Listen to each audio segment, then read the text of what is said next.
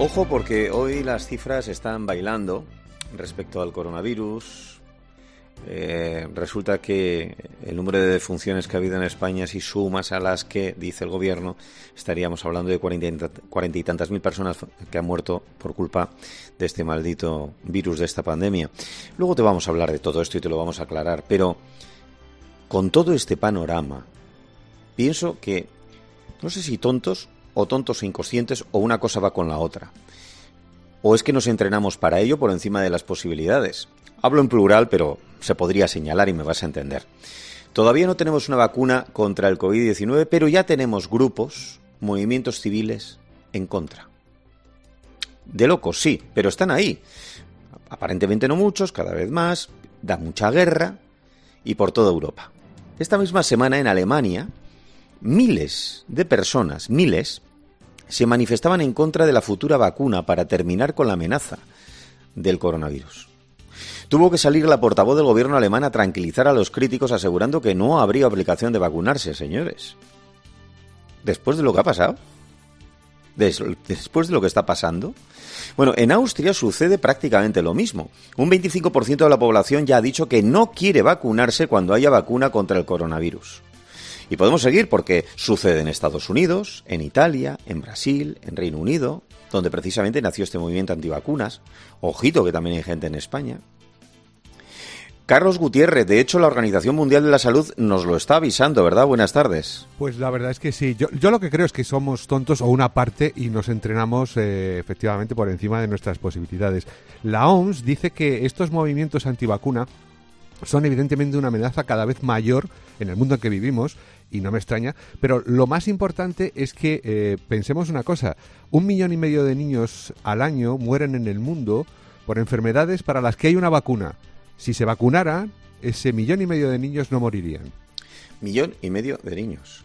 Por eso me alegra, mucho saludar a esta hora a la doctora Marisa Navarro, que es infectóloga pediátrica del Hospital Gregorio Marañón, porque, eh, doctora, anda que no insisten ustedes pero sigue habiendo gente descerebrada que está en contra de las vacunas. Buenas tardes. Hola, muy buenas tardes. Eh, sí, efectivamente, siempre hay gente, eh, algunos son que dudan del beneficio que, se tienen con las vacunas, eh, debido en, ocasiones porque hay enfermedades que ya no tenemos en nuestro medio, como por ejemplo poliomielitis, tétanos, no lo vemos. Eh, entonces, eh, hay personas que dudan de si realmente es necesario vacunar. Y luego hay personas, efectivamente, que directamente eh, crean un, como una alarma, un movimiento de que realmente las vacunas no son necesarias de un modo u otro para, para nada, sino que ellos, pues me imagino que aducen que es mejor pasar las enfermedades de una manera natural y no, y no tener el beneficio de, que, que te da la vacuna, que te evita la enfermedad. Claro, en, en otros casos se ha dado, porque esta pelea es, es, viene de viejo, entre, entre las personas en general que entendemos que las vacunas son fundamentales y quienes son antivacunas.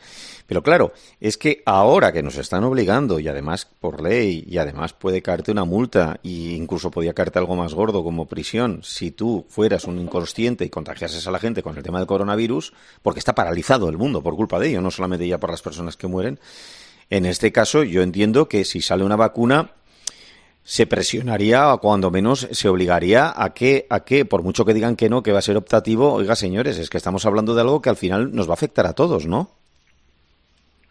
Sí, pero eh, realmente la, la vacunación no es una medida obligatoria, porque lo que te hace es protegerte para no enfermar. No es que tú pones esa vacuna y cuando te la ponen ya no estás atentando contra otras personas como lo que usted me está contando. O sea que yo creo que el tema de la obligatoriedad de que la vacuna, cuando la tengamos de coronavirus, sea así, mm, no me parece a mí que vayamos a tener que utilizar esto. Además, después de ver, y yo creo que habrá mucha gente que, que piense que, es, que es necesario después de haber visto lo que está pasando con, con el COVID. Vamos, que no nos pueden obligar, ¿no, doctora? No, no nos pueden obligar, porque además eso iría también en contra de, de, realmente eh, eso haría incluso dudar a, la población más. Eh, yo creo que en España eh, la, gente vacuna se vacuna, se vacuna. Yo como pediatra veo que tanto los pediatras recomiendan las vacunas y los padres lo habitual es que es que se, se vacunen a sus hijos. En España tenemos unas muy altas coberturas de vacunación infantil y sin ser obligatoria en ningún momento. Y si ahora dijéramos que la vacunación es obligatoria, eh, yo creo que a lo mejor no sería una buena medida a, tomar el que el, obligar a vacunar a la gente. Podría ser contraproducente. Claro, la, locura está es que viendo cómo, cómo está el mundo ahora mismo patas arriba por culpa de un virus, todavía haya eh, descerebrados que piensen que, que las vacunas no ayudan. ¿eh? Claro, efectivamente. Yo creo que es que es algo como que nosotros vemos tan, no sé, tan lógico que, que, por no haber tenido una vacuna para prevenir esta enfermedad eh, estemos eh, pasando por situaciones tan dramáticas y por esta tragedia y esta crisis eh, de salud y, y, de, y del bienestar que estamos viviendo, como que, que parece como increíble que haya personas que, que duden de realmente que, hay que vacunar. O sea, yo no sé, como además es que nosotros que trabajamos en los hospitales, los médicos, lo, vemos tan, pues pues eso tan tan lógico no lo hemos visto para otras enfermedades pero ahora con esto que tenemos y que no hay vacuna y, demás pues es que eh, es, es, es como de cajón sí eh, evidentemente, eh, hay gente que dice que no, que es que esto te puede provocar otros problemas. Y siempre se agarra la gente a o teorías de la conspiración o laboratorios que están detrás, todas estas cosas que se suelen decir. Pero sí que hay una cosa que es muy evidente y es que eh, ayer, por ejemplo, escuchaba en la linterna por la noche, lo he escuchado alguna vez aquí en Herrera en Cope, hablando con expertos que dicen esto ya no tiene vuelta atrás. Las pandemias van a ser generales, cada vez más habituales, y la única vía para pelear contra ellas va a ser las vacunas. Claro, efectivamente. Es la única manera de, estar eh, protegido y de manera que cuando lleguen las enfermedades infecciosas, que como en este caso, eh, como usted ya ha podido ver, eh, es de una alta contagiosidad, y eso es lo que nos ha traído esta, esta infección y esta pandemia, pues que haya, se haya infectado muchísima gente con, con las consecuencias que todo esto trae, pues si, si tenemos una vacuna para poder aplicar a la población a tiempo, eh, la población está protegida y, de esa manera, pues, cuando llegue el virus, la pandemia, o, pues podemos tener como una, un arma eh, para, para combatirla, ¿no? Que no tenga que ser medicamentos, fármacos y ya tratar la enfermedad cuando la tengamos encima. Pero eso a veces es difícil, porque el diseño de las vacunas eh, tarda, tarda tiempo, aunque es verdad que hay mucha, muchos científicos y eh, mm, estudiando distintas líneas de, vacunación porque hay miles de fórmulas que se están investigando y ya hay algunas vacunas ya muy desarrolladas y que las tendremos pronto para poder pues administrar a la población, que pues ojalá sea más de una. Pues, pues lo dejamos aquí porque se, nos acaba el tiempo, doctora, pero Marisa Navarro hablaremos de eso, de la vacuna precisamente del coronavirus. Un abrazo. Vale. Da aviso y quiero que aguantéis un poquito ahí en antena, ¿eh? escuchando con la radio. Eh, lo digo porque da un poquito de grima de lo que vamos a hablar ahora, un repelús mezcladito con asco o con miedo. Eh, yo, Gutiérrez, no sé si tú tienes miedo a las ratas, pero yo acabo de pronunciar esa palabra y en mi casa hay alguien que puede salir corriendo los bellos de punta ya, ¿no? Sí, sí, Pues mira, miedo miedo no tengo, pero pero asco me dan todo el que puede, igual que las palomas, ¿eh? También te digo. Sí, tan, bueno, que son ratas con alas. pero bueno, las urbanas nos referimos. Bueno, pues eh, no sé si, si tuviste ayer la suerte de escuchar aquí, a ti te estoy diciendo, oyente, en Herrera en Cope a Juan Fierro, nuestro corresponsal en Washington, porque nos dejó sobre la mesa una inquietante anormalidad está pasando algo curioso con las ratas. Supongo que no serán solo las ratas de los Estados Unidos, sino es que... No, no, aquí en Sevilla también, ¿eh? En Sevilla ha habido... Eh, sí, sí, sí, se están viniendo arriba.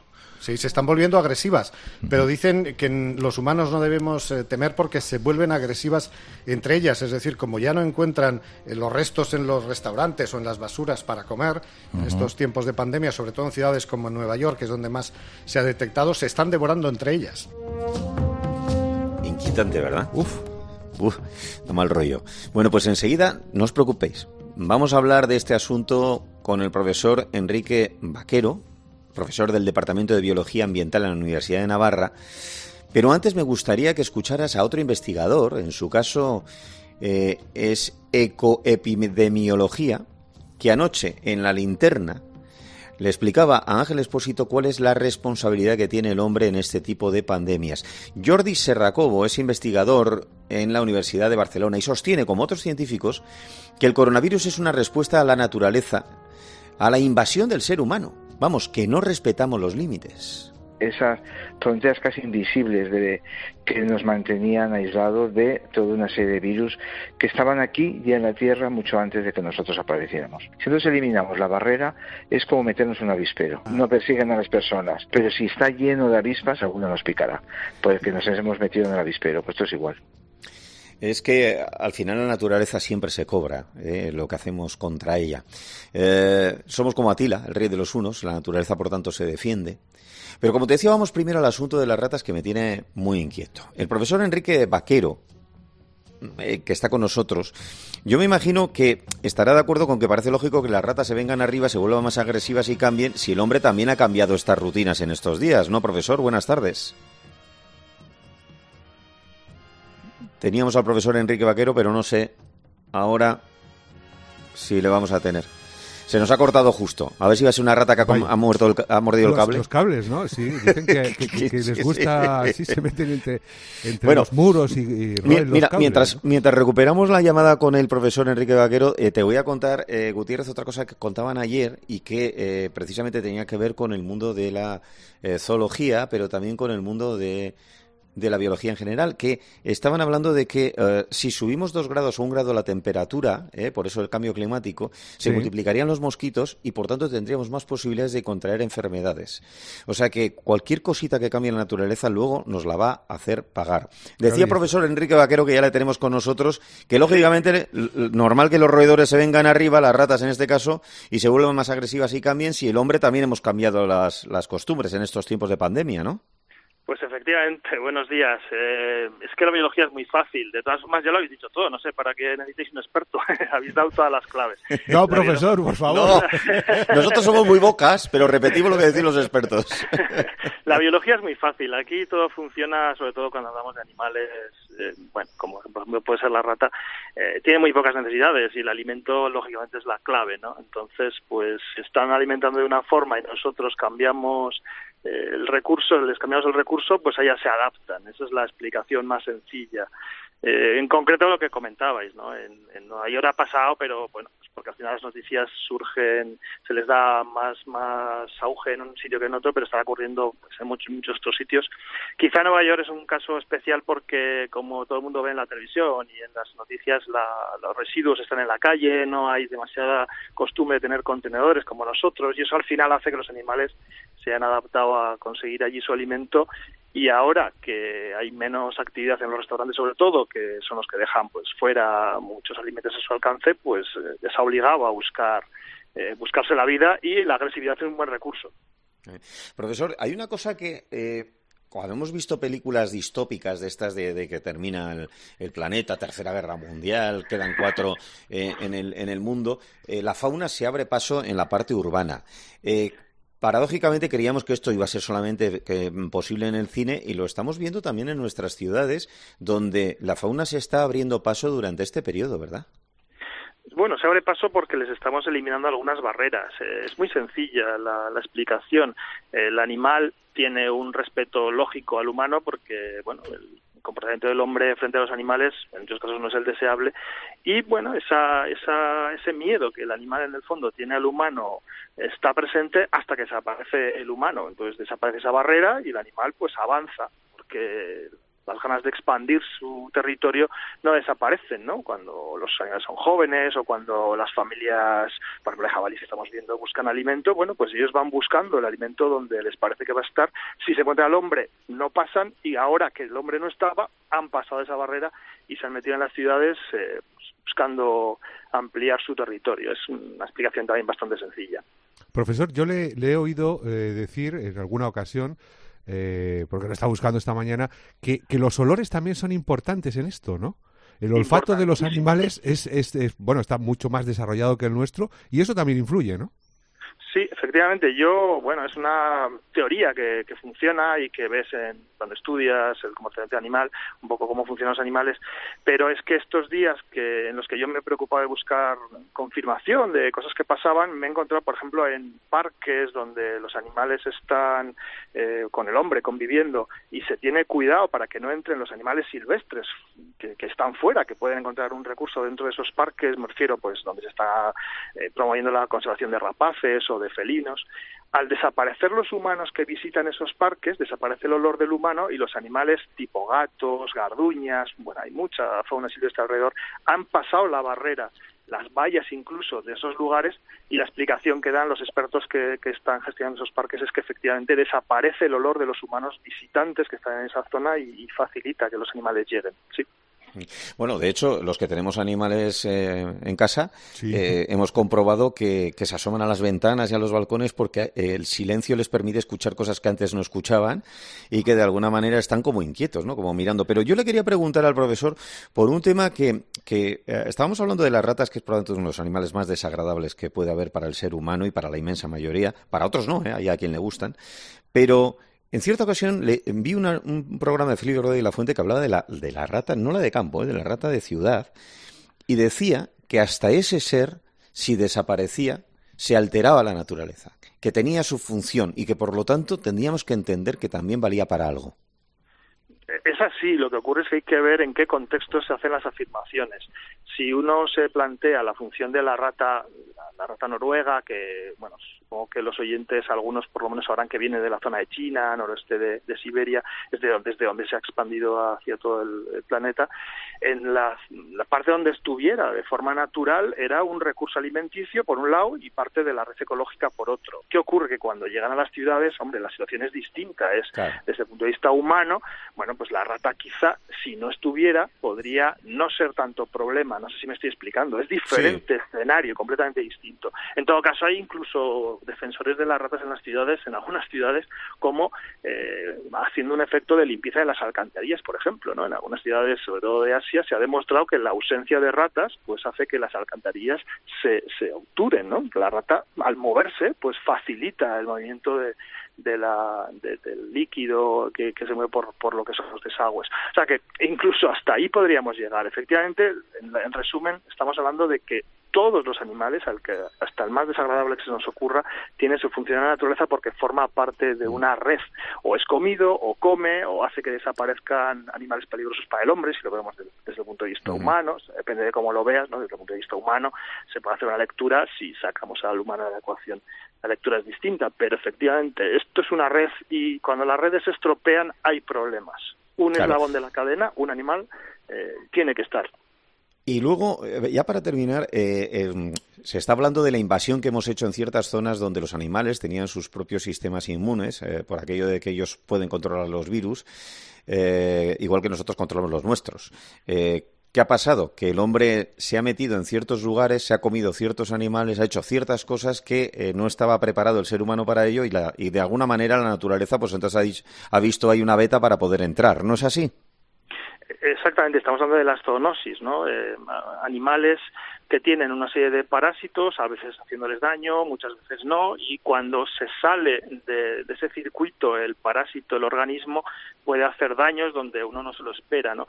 Eh, al final, de nuevo, vuelvo al argumento del equilibrio, ¿no? Las redes naturales están muy bien pensadas y el hombre tiene la capacidad de sobrepasar esos límites que, bueno, pues nos estamos encontrando, como en el caso de este de este, de este virus del COVID que da problemas a nivel global, ¿no? Entonces, bueno, yo siempre abogo por el mantenimiento de las redes lo mejor conservadas posible, una alta biodiversidad, eh, es un poco lo que los científicos trabajamos y nos gusta aparecer en los medios y os agradezco que tener la oportunidad de hablar con vosotros porque es la forma de, lanzar pequeños mensajes que hagan que la población pues realmente entre en esa dinámica de proteger porque es la que nos va a permitir sobrevivir.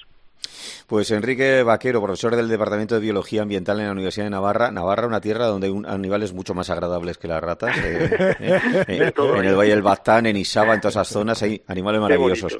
Muy bonito. Aquí y... estáis invitados a venir cuando queráis. Vamos, vamos.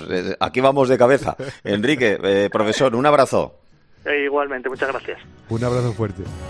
Interesantísimo. muy eh, interesante el profesor, ¿eh? Muy, interesante. ha contado. Tenemos que llamarle más veces, molestarle un poquito más, porque es que yo tengo la sensación de que vamos a tener que hablar mucho de animales, de cambios climáticos en los próximos meses y en los próximos años, porque las pandemias van a tener que ver mucho con eso. Eh, ahora mm, te voy a contar una cosa muy interesante, que es lo que tú me has contado. Me explico. Vamos a escuchar los mensajes de los oyentes, pero será dentro de un instante. Herrera en Cope. Estar informado.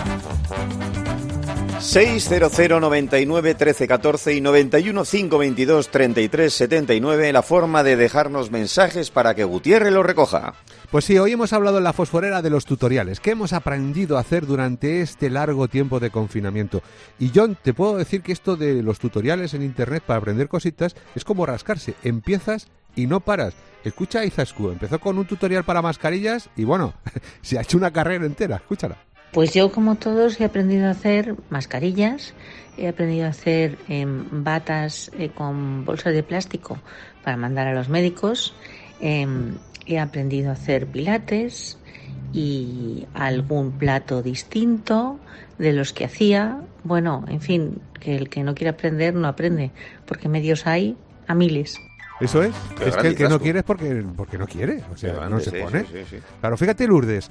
Tenía un problema con los chiquillos en casa. Había que explicarles el mínimo común múltiplo. ¿Qué hizo? Ahí estamos. Bueno, pues yo el tutorial más práctico que he podido ver, que he visto varios, es el que me ha servido para explicarle a mis hijos qué es el mínimo común múltiplo y el máximo común divisor cosa que a mis 45 años, si no llega a ser por un tutorial sobre las raíces cuadradas, deben ser muy buenos en matemáticas, pues no lo hubiera averiguado nunca. Lo peor de todo es que mis hijos se han enterado mejor cuando se lo hemos explicado por el tutorial que en clase. No diga eso, Lourdes. Lo más curioso. No diga eso, Lourdes, por yo, favor. Yo era más del máximo común divisor, sí, sí, yo era más del máximo común divisor. Sí, ¿no? Bueno, en la hora de los fósforos, te acordarás, John, se acordarán los oyentes que estuvieran con nosotros, hemos hablado de los churros. Sí, de alguien que, intentó hacerlos. Alguien intentó hacerlos, intentó aprender y hacerlos pues a través de un, de un tutorial. Fíjate lo que dice Mercedes. Hola, estoy escuchando lo de los churros y que va, no se puede, salpica cuando el agua está fría o no está muy caliente, el agua tiene que estar hirviendo, si no luego da zarpicón y quema cuando está friéndolo. Que va, que va eso es mortal. Eso es mortal. Eso es mortal. Cuidado con los churros, ¿eh? Cuidadito. Cuidado que eso salta más que otras cosas. Bueno, Isabel ha dedicado este tiempo a aprender un tutorial para ayudar a su hija. Escúchala. Yo el tutorial que he seguido ha sido para hacer gorro de quirófano que le he hecho dos a mi hija que trabaja en urgencias y los necesitaban.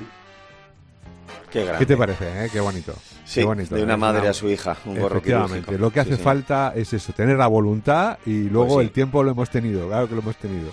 Pues eh, volveremos mañana con más mensajes en el 600 99 13 14 y en el 91 522 33 79. Ahora llega tu cope más cercana.